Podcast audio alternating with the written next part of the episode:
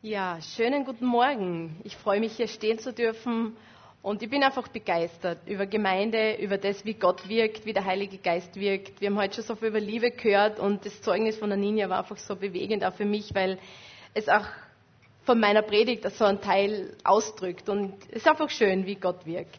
Aber ich möchte mal anfangen, ganz steil einsteigen und fragen, glaubst du an Jesus?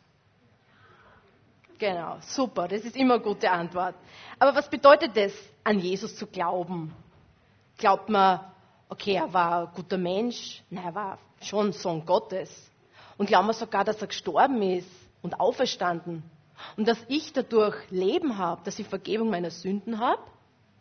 Ich kann mich noch erinnern, als ich jugendlich war, ich bin in einer katholischen Familie aufgewachsen, musste ich jeden Sonntag in die Kirche gehen.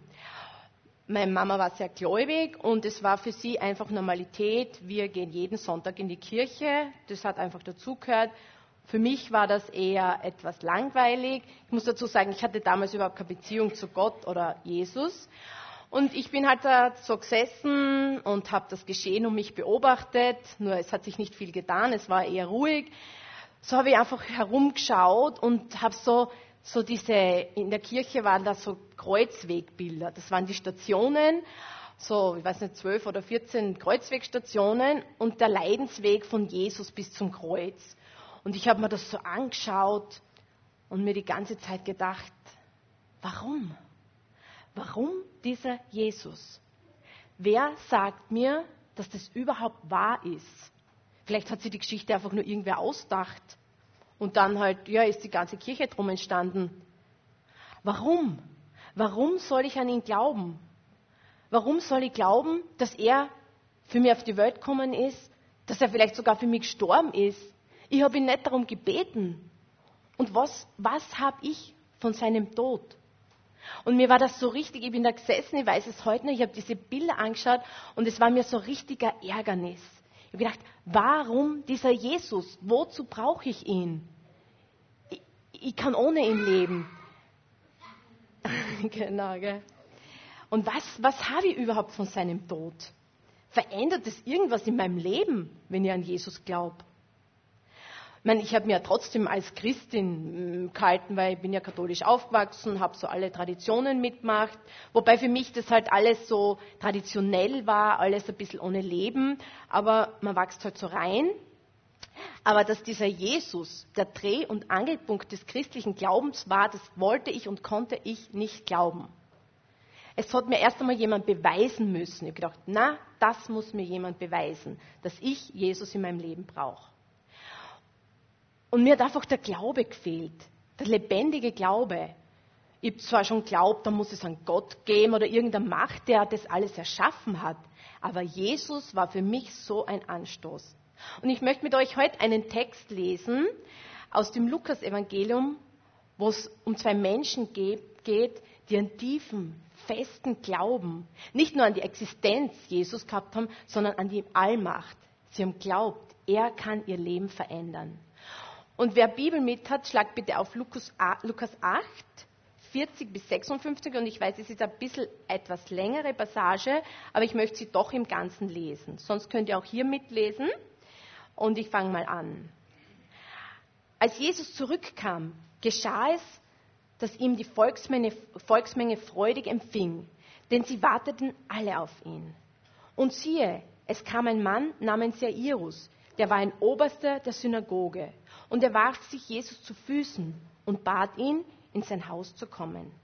Denn er hatte eine einzige Tochter von etwa zwölf Jahren und diese lag im Sterben.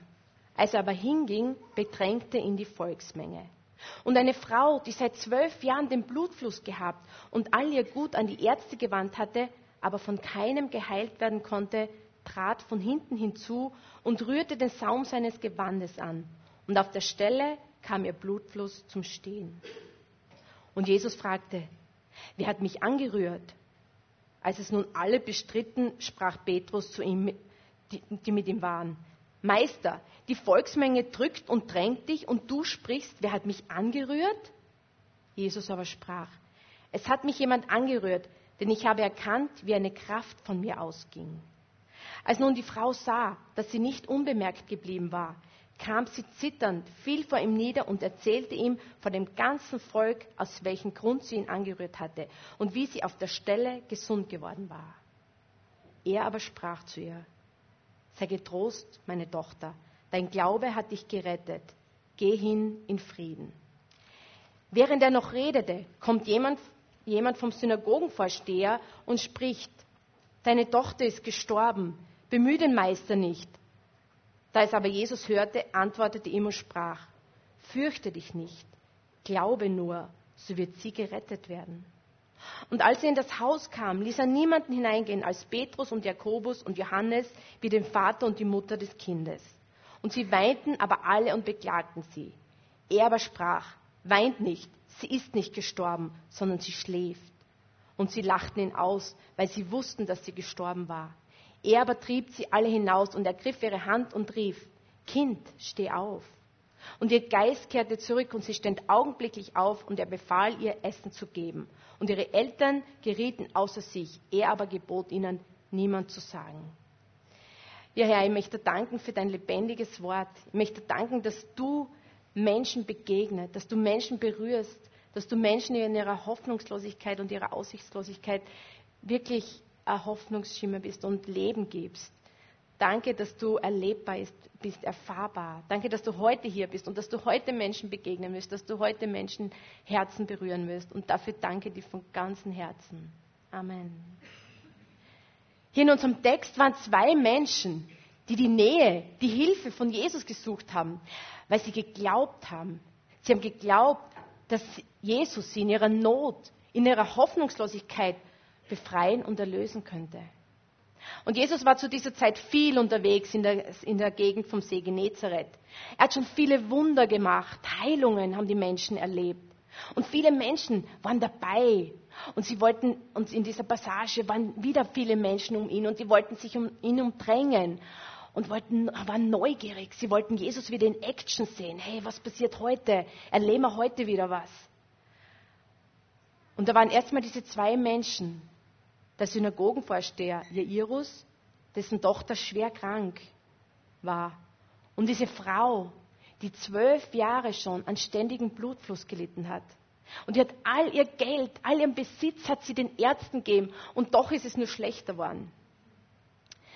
Und schon allein die Vorstellung, dass dieser Synagogenvorsteher, der Jairus, zu Jesus kommen ist. Man muss denken, der, der war Vorsteher der Synagoge, der war verantwortlich für die Gottesdienste, für die Ordnung. Der hat Beziehung gehabt zu den Schriftgelehrten, zu den Pharisäern. Gerade zu den, den Leuten, die vielleicht nicht immer über die Existenz Jesus so erfreut waren. Aber er, er ist im Glauben und im Vertrauen auf Hilfe zu Jesus kommen. Jesus hat den Hilfeschrei dieses Mannes gesehen. Und es waren so viele andere Menschen, die sich um Jesus gedrängt haben. Alle wollten was, vielleicht ein Wunder sehen, vielleicht ein Wunder selbst erleben, sehen, was Jesus heute tut. Aber Jesus ist erstmal nur dieser Bitte von diesem Jairus nachkommen. Warum eigentlich hat sich Jesus nur um diesen Jairus gekümmert? Da waren ja so viele andere Menschen, die wollten ja auch was von ihm. Die wollten eine Heilung erleben, die wollten ein Wunder erleben. Und dann plötzlich die Wende. Da war plötzlich diese Frau, die ihm schon zwölf Jahre lang starken Blutfluss hatte. Und niemand konnte ihr helfen.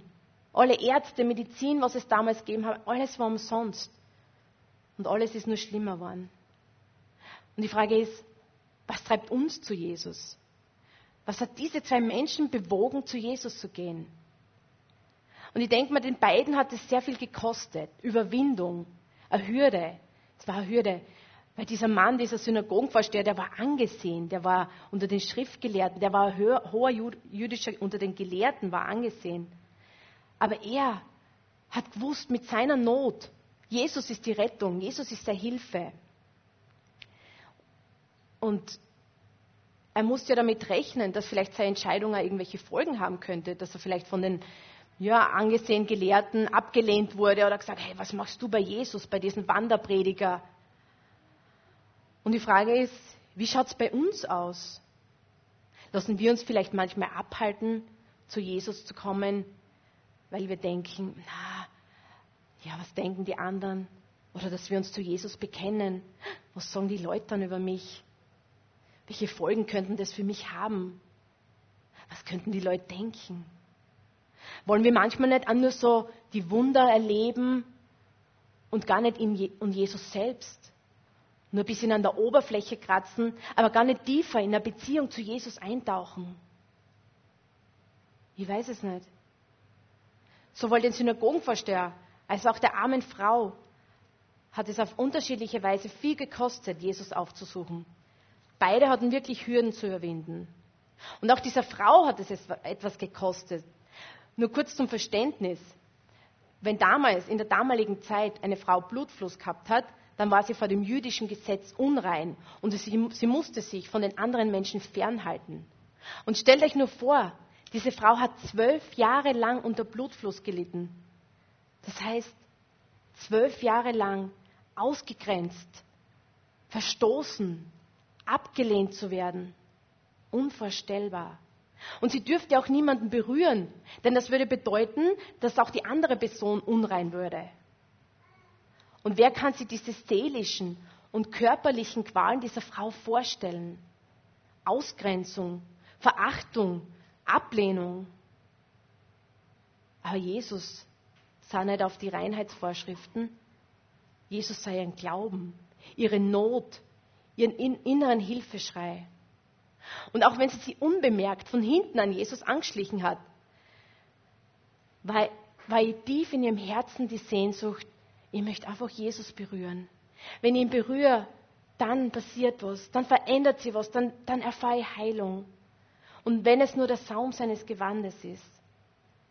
Und sie wusste, nur er kann sie retten, er kann sie heilen, er kann sie befreien von dieser körperlichen und seelischen Geisel. Diese Frau hat sie trotz ihrer Unreinheit nicht aufhalten lassen. Sie hätte denken können, oh, Jesus, das ist ja ein jüdischer Gelehrter, der ist ja Rabbi. Wenn ich ihn angreife, wie wird er reagieren? Genau, er hätte ja genauso sagen können, geh weg von mir, du unreine Frau. Und deshalb wollte sie Jesus wahrscheinlich nur von hinten berühren, weil sie ja vielleicht nicht wusste, wie reagiert er und die Menschen rundherum. Aber wie hat Jesus reagiert? Jesus hat in dieser dichten Menschenmenge bemerkt, die Leute haben ihn umdrängt und berührt, dass da plötzlich was passiert ist, dass Kraft von ihm ausgegangen ist, dass ihn jemand im Glauben berührt hat. Und obwohl sich die Menschen um ihn drängt haben, hat er gewusst, da ist was passiert. Da ist Kraft ausgegangen, da ist ein Wunder passiert. Und Jesus hat sich dieser Frau zugewandt, weil er merkte, dass hier ein Glaubensakt passiert ist. Und ich denke mir, dass dieser Moment, als Jesus sich dieser Frau zugewandt hat, etwas total Gewaltiges war. Er hat sozusagen alles andere vergessen. Er hat sogar den Jairus vergessen, meine, dessen Tochter im Sterben gelegen ist. Könnt ihr euch das vorstellen? Aber er, er hat sich umdreht zu dieser Frau, hat alles beiseite geschoben und wollte dieser Frau begeben, begegnen. Sie, die ihn eigentlich nur heimlich, unbemerkt berühren wollte, wusste ja, dass sie unrein war und niemand berühren durfte. Und Jesus reagiert plötzlich ganz anders. Aber vielleicht hat sie gedacht, wird er mir auch so verachten, wegstoßen wie alle anderen. Aber Jesus hat genau das Gegenteil dann. Er hat sich ihr zugewandt und hat nicht nur gesagt, ja Frau, sei geheilt, aber geh weg von mir, du bist unrein. Nein, er wollte der Frau ganz persönlich begegnen. Und im Vers 47 lesen wir, dass sie sich vor ihm auf die Knie geworfen hat, zitternd vor Angst. Und ich glaube, in dieser Begegnung wo Jesus sie wahrscheinlich sogar vielleicht hinkniet hat zu dieser Frau und gesagt hat, meine Tochter, sei getrost, dein Glaube hat dich gerettet. Ich glaube, dass da so viel Liebe und Annahme passiert ist, dass Jesus dieser Frau in seiner Liebe begegnet ist, dass sie ihr zeigen wollte, du bist angenommen, du bist geliebt, egal was die Menschen über die denken, egal wie die Menschen die abstempeln, ob sie die ausgrenzen. Du bist mein. Meine Tochter, sei getrost. Er sagt nicht Frau, sei getrost, sondern in diesen Worten meine Tochter ist so viel Liebe so viel Beziehung. Er wollte diese Beziehung mit ihr. Er wollte sie nicht nur pauschal heilen, sondern ihr ganz persönlich begegnen. Und ich glaube, in diesem Moment sind nicht nur ihre körperlichen Qualen, sondern auch ihre seelischen Qualen geheilt worden. All die Jahre der Ausgrenzung, des Abstoßens, des Ablehnens vorbei. Die Wunden, kann man sich gar nicht vorstellen, die dadurch in ihrer Seele entstanden sind. Oh, der Schmerz, der Kummer. Jesus wollte ihr ganz persönlich begegnen in seiner Liebe, seinen Erbarmen und Barmherzigkeit. Meine Tochter, welch ein Liebesbeweis. Du bist geliebt, du bist angenommen, du gehörst zu mir, du bist mein.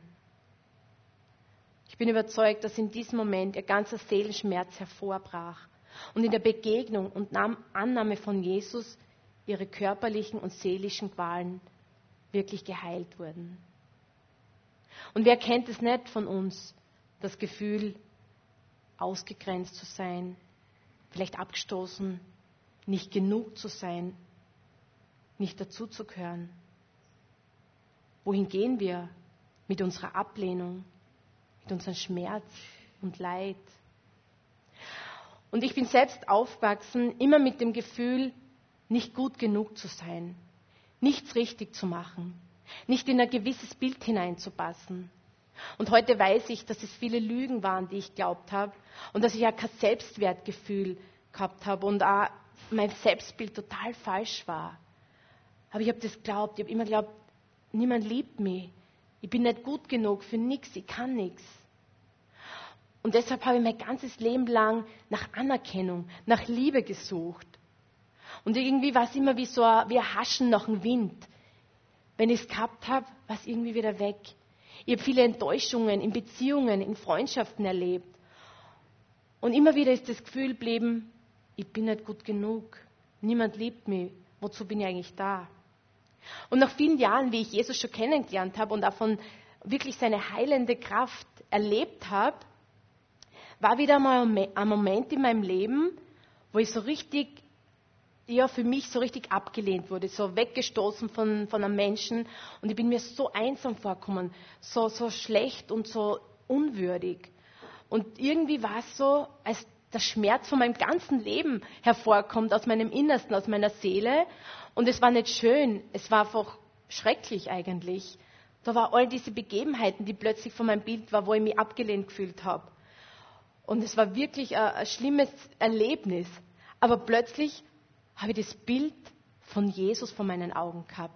Wie Jesus am Kreuz gegangen ist und wie er von all den Menschen abgelehnt, verachtet, verstoßen und verspottet worden ist. Und dieses Bild hat so sehr in mein Herz gesprochen, weil ich gedacht habe, Jesus hat den gleichen Schmerz erlebt, die gleiche Ablehnung, die gleiche Verachtung. Er ist gleich verstoßen worden. Und mir ist klar worden, Jesus weiß um meinen Schmerz. Und Jesus weiß auch um deinen Schmerz. Dort, wo du abgelehnt wurdest, dort, wo du verachtet wurdest, wo du das Gefühl gehabt hast, ich bin nicht gut genug. Er kennt es. Und in dem Moment habe ich nur sagen können, Jesus, du hast das alles selbst am Kreuz erlebt. Aber ich weiß, in deinen Wunden bin ich geheilt. Und es war so, als ob Jesus zu mir sagen würde, weißt du, für mich bist du gut genug. Und es war wieder so ein, Moment dieser Liebe, dieser Annahme, dieses, ich gehöre zu Jesus. Jesus liebt mich, er ist mir begegnet in seiner Liebe. Und es war so, als dieser Schmerz meiner ganzen, meines Lebens, mein Seelenschmerz an die Oberfläche gekommen ist und Jesus ihn heilen wollte. Und es hat dauert, es war ein bisschen ein Prozess, aber ich habe so viel Liebe empfangen durch das Wort Gottes und durch Lobpreislieder. Und so war es, wie wenn eine Wunde aufbricht und schon langsam geheilt wird. Und Jesus ist mir in seiner Liebe begegnet. Und Jesus will auch dir in seiner Liebe begegnen. Und durch dich Menschen in, in seiner Liebe. So wie wir das heute gehört haben von der Ninja. Das ist so ein wunderbares Bild, wie Jesus auch uns gebraucht und Menschen in seiner Liebe begegnen will. Wir wissen einfach oft nicht, was in Menschen vorgeht, wie zerbrochen Menschen sind, welchen Schmerz sie mittragen, Seelenschmerz. Oft sehen wir nur das Äußere, wenn ein Mensch verletzt ist oder krank. Aber wir sehen nicht den Seelenschmerz. Aber Jesus hat diesen Seelenschmerz dieser Frau gesehen und hat sich ihr zugewandt, ganz persönlich, und ist ihr begegnet. Und in dieser Begegnung war so viel Heilung, war so viel Erneuerung, war neues Leben. Und das hat diese Frau erleben dürfen. Aber wohin gehst du mit deinem Schmerz, mit deinem Leid? Wie schaut es bei uns aus? Verstecken wir ihn nicht manchmal unter einem Deckmantel, dass ja niemand etwas merkt? Oder verduschen wir ihn ein bisschen? Natürlich würden wir sagen, ja, natürlich gehe ich zu Jesus. Aber ist es wirklich in der Praxis so der Fall? Also ich kann für mich manchmal nur sagen, es klingt zwar gut, dass Jesus ist der Retter und er hilft mir aus jeder Situation. Aber mache das wirklich in jeder Situation. Strecke mir aus nach Jesus, in jeder Not, in jeder Situation. Und sage, nur du kannst mir helfen. Oder versuche nicht immer wieder selbst irgendwas zusammenzubasteln, zusammenzuschustern und selbst mir zu helfen, anderen aus eigener Kraft. Lebe das im Alltag. Oder ist es nicht nur ein schönes Sonntagsfloskeln? Ja, Jesus, ich gehe natürlich immer zu Jesus mit meinem Schmerz und er ist mein Helfer. Aber rechne ich in meinem Alltag, in den kleinen und großen Herausforderungen, dass Jesus mir wirklich ganz persönlich begegnen kann, dass er mir persönlich begegnen will, dass er mir helfen will, dass er mich heilen will, dass er mir seine Liebe zeigen will. Wie oft versuchen wir in Problemen und Herausforderungen unabhängig von Jesus alles selber in den Griff zu bekommen, weil wir manchmal vielleicht nicht an die Macht und Kraft Jesus glauben, weil uns nicht bewusst ist, dass Jesus in mir lebt und in mir und durch mich wirken kann? Diese beiden Menschen, der Jairus, dessen Tochter im Sterben lag, und diese leidende Frau suchten Jesus auf, weil sie von ihm Hilfe erwarteten.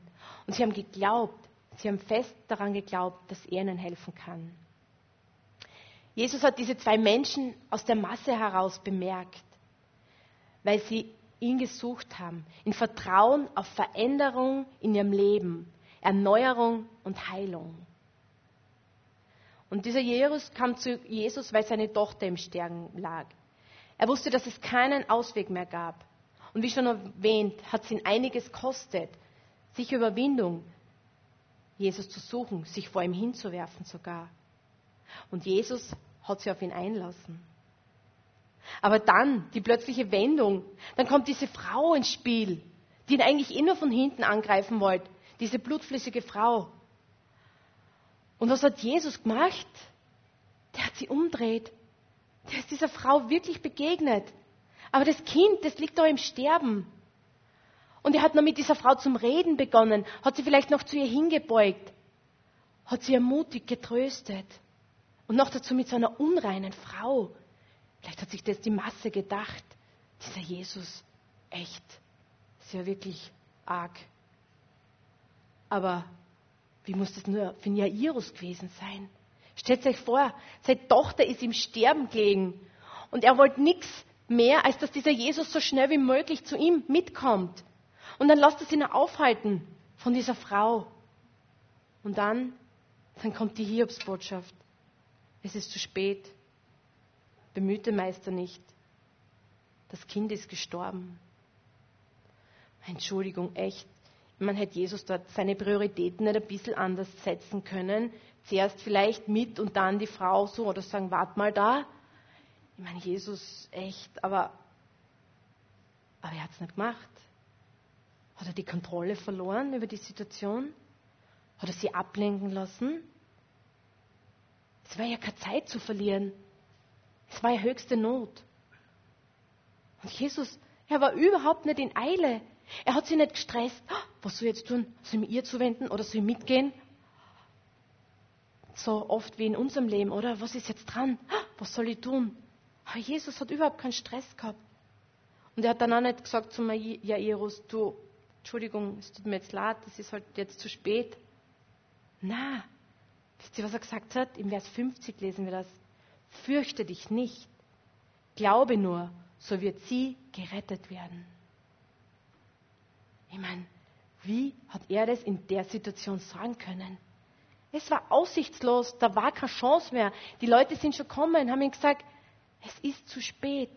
Und wenn sie tot ist, die haben das wahrscheinlich überprüft, denke ich mir, bevor sie so eine Botschaft bringen, dass sie nicht einfach nur auf Verdacht kommen. Sie war tot. Aber ich glaube und ich denke mir einfach, dass Jesus überhaupt nicht die Kontrolle verloren hat. Jesus begegnet Menschen ganz persönlich und individuell. Und diese Situation war einfach, dass diese Frau da war.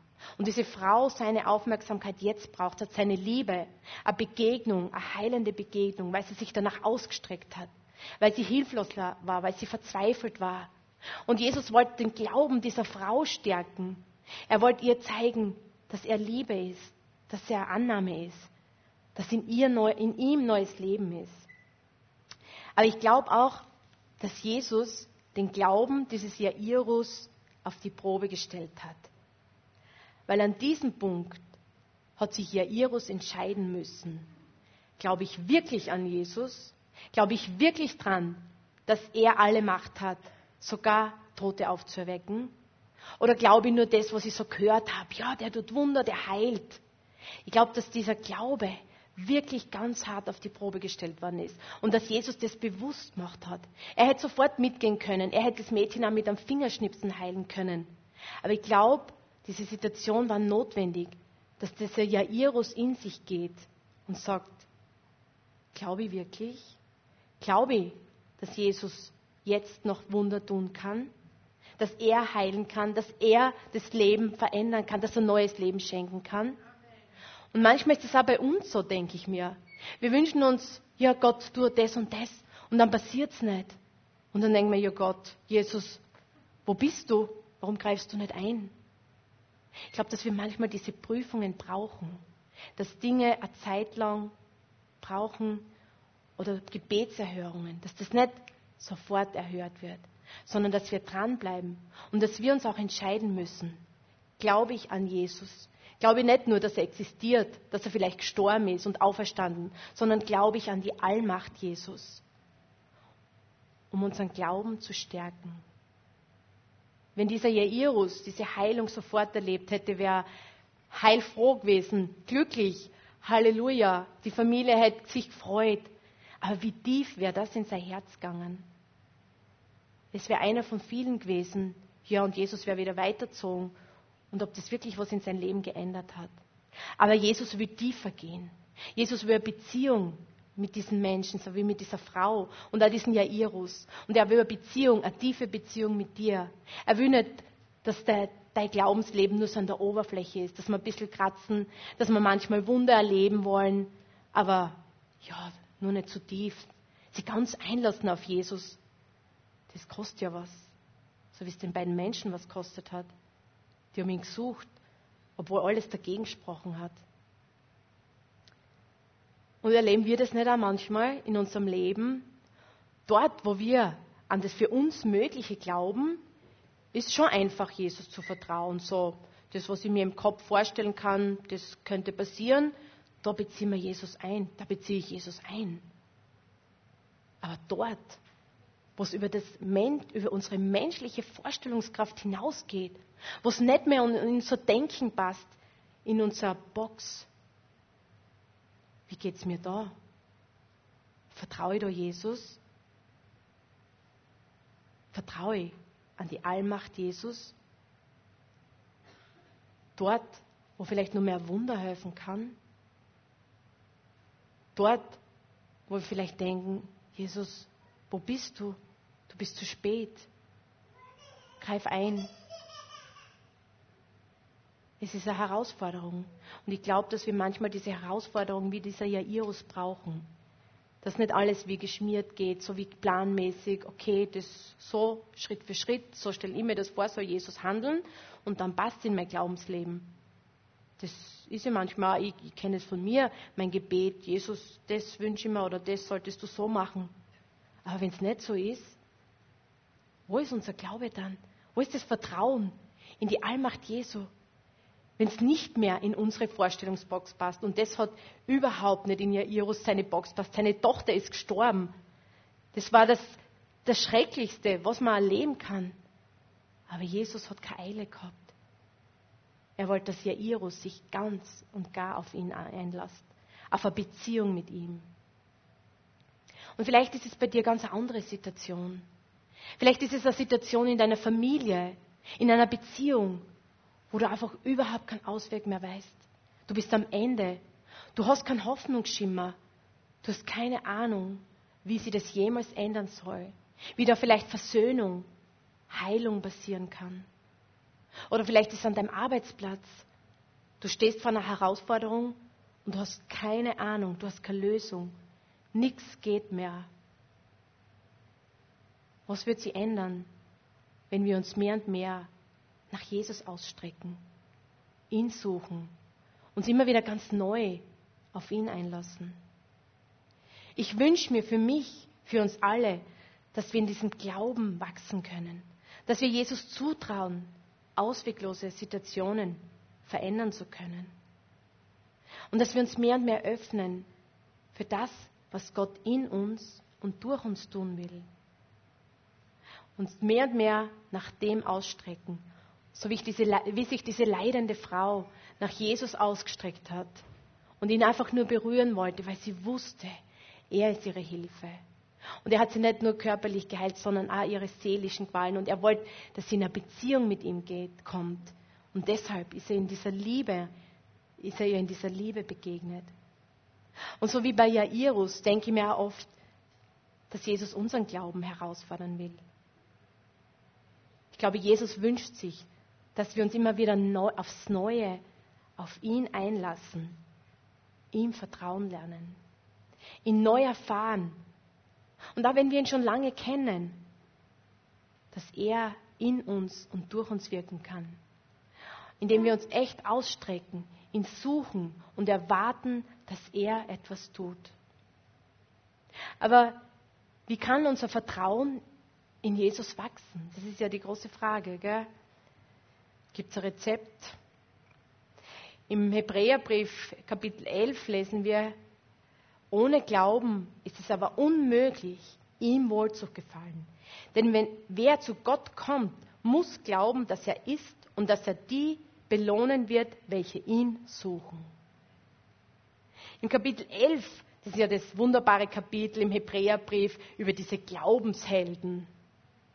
Menschen wie du und ich, die über das Verstehen und das Sichtbare hinaus von Gott Dinge erwartet haben, die für sie einfach unvorstellbar waren. Das waren keine Überheroes oder was weiß ich, irgendwo vom anderen Planeten. Das waren unvollkommene Menschen. Abraham, Mose, David, all diese Menschen, die genauso Fehler gehabt haben. Aber sie haben über das menschliche Vorstellungskraft hinaus, haben sie von Gott Dinge erwartet, die sie noch nicht gesehen haben. Und sie haben sie im Glauben danach ausgestreckt. Und es geht nicht nur um die Existenz, ja, ich glaube an Jesus, ich glaube, dass er gelebt hat, ja, an seinen Tod, Auferstehung.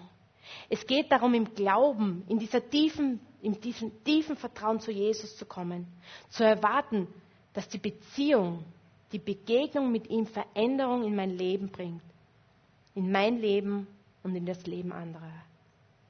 Und dass er neue und, und ungeahnte Überraschungen für uns parat hält. Den Glauben, so heißt es in den ersten Versen des elften Kapitels im Hebräerbrief, ist eine feste Zuversicht auf das, was man hofft und ein Überzeugtsein von Tatsachen, die man nicht sieht. Man kann gut glauben, wenn ich das vor meinen Augen sehe. Ja, keine Ahnung, ein Beispiel. Heute ist ein, ich glaube, dass es heute noch schön ist. Naja, vielleicht wird es oder nicht. Aber wenn ich etwas, was ich nicht sehe, wo Gott das versprochen hat in seinem Wort, mir danach ausstrecke, an seinen Verheißungen festhalte. Und ich sehe noch lang nichts. Meine Situation schaut vielleicht total anders aus. Chaos in meiner Familie, in meinem Leben. Aber ich strecke mich danach aus und sage, Jesus, ich nehme das an im Glauben und du wirst das in meinem Leben offenbaren und durch mich offenbaren. Lassen wir uns auf das ein? Sind wir bereit, über das Menschenmögliche hinaus von Gott Dinge zu erwarten? Unser Herz zu öffnen und immer wieder neu Jesus, uns nach Jesus auszustrecken, ihn zu suchen. So wie diese beiden Menschen in unserem Text, dieser Jairus, dessen Glauben Jesu herausgefordert hat. Ja, er hat ihn wirklich herausgefordert. Glaubst du mir wirklich? Oder ist es so wie viele andere, die nur neugierig sind, die was erleben wollen, die Jesus in Aktion, ja Heilung erleben wollen und dann gehen sie wieder? Oder willst du tief in eine Beziehung mit mir eintauchen? Oder diese leidende Frau, die sich im Glauben, im Vertrauen in die Kraft Gottes nach Jesus ausgestreckt hat. Und beide haben Wunder erlebt in ihrem Leben. Lasst uns in dieser Erwartung leben, dass Gott auch in uns und durch uns wirkt. Ich glaube, dass Erwartung ein Schlüssel ist in unserem Leben. Erwarte ich, dass Gott mir begegnet, wenn ich sein Wort lese? Erwarte ich, dass Gott zu mir spricht? Erwarte ich, dass Gott mir antwortet im Gebet, vielleicht auf ganz andere Art und Weise, wie ich mir das vorstelle? Erwarte ich, dass Gott was tut. Und ich wünsche mir, dass wir in dieser Erwartung zunehmen, für mich und für uns alle, dass Gott lebendig ist, dass er, dass er alle Macht hat und dass wir zu ihm kommen dürfen, dass wir uns ausstrecken. Und er reagiert auf diesen Glauben, auf dieses Ausstrecken, auf dieses Suchen. Er sieht die Herzen, wie er diese Herzen dieser beiden Menschen gesehen hat. Und vielleicht bist du heute hier und das, du hast das erste Mal, bist das erste Mal in deinem Leben von Jesus berührt worden. Oder du hörst das erste Mal, dass man Jesus ganz persönlich begegnen kann. Dass man ihn ganz persönlich kennenlernen kann. Dann streck die heute aus. Streck die nach ihm aus und sag, Jesus, komm du in mein Leben. Ich will mit dir durchs Leben gehen. Und er wird antworten. Oder vielleicht bist du schon lange ein Jesus-Nachfolger.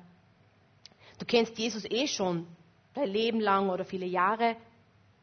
Aber diese lebendige Beziehung ist nicht mehr da.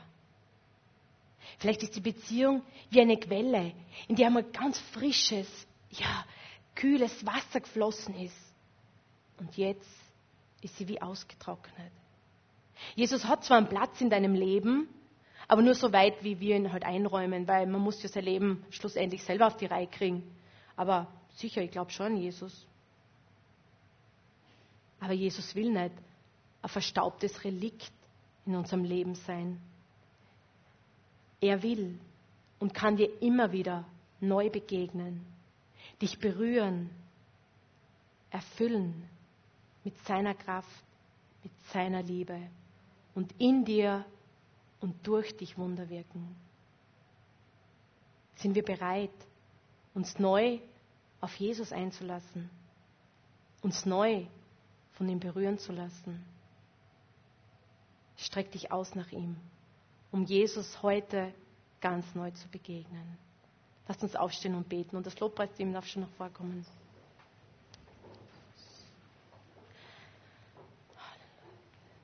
Ja, Herr Jesus, hey, danke dir so sehr, dass du so ein persönlicher Gott bist, Herr. Dass du Menschen begegnen willst dass es nicht nur pauschal ist, sondern du kennst jeden Einzelnen und du, du siehst die Herzen. Und ich danke dir, dass wir in diese Erwartung zu dir kommen dürfen, dass du was bewirkst, dass du in uns und durch uns wirkst, dass du Wunder tust, dass du Heilung schenkst, dass du Erneuerung schenkst, dass du wie diesen beiden Menschen ein ganz neues Leben, eine ganz neue Lebensperspektive schenkst, Herr. Herr, sie haben ihr Leben auf dein Fundament gestellt und das ist so wunderbar, das ist das Beste. Und wir wollen dich ganz tief und echt kennenlernen und diese Beziehung mit dir wirklich vertiefen, jeden neuen Tag. Wir wollen nicht nur an der Oberfläche bleiben, Herr, sondern wir wollen dich suchen von ganzem Herzen und du lässt dich finden. Und dafür danke dir von ganzem Herzen. Herr Jesus, danke. Danke für deine Berührung. Danke für deine Begegnung. Danke, Herr, dass du dich finden lässt, Herr. Herr, ich danke dir so sehr für deine unbegreifliche, grenzenlose Liebe, in der du uns begegnet bist, in der du anderen Menschen begegnen wirst. Danke, Herr. Amen.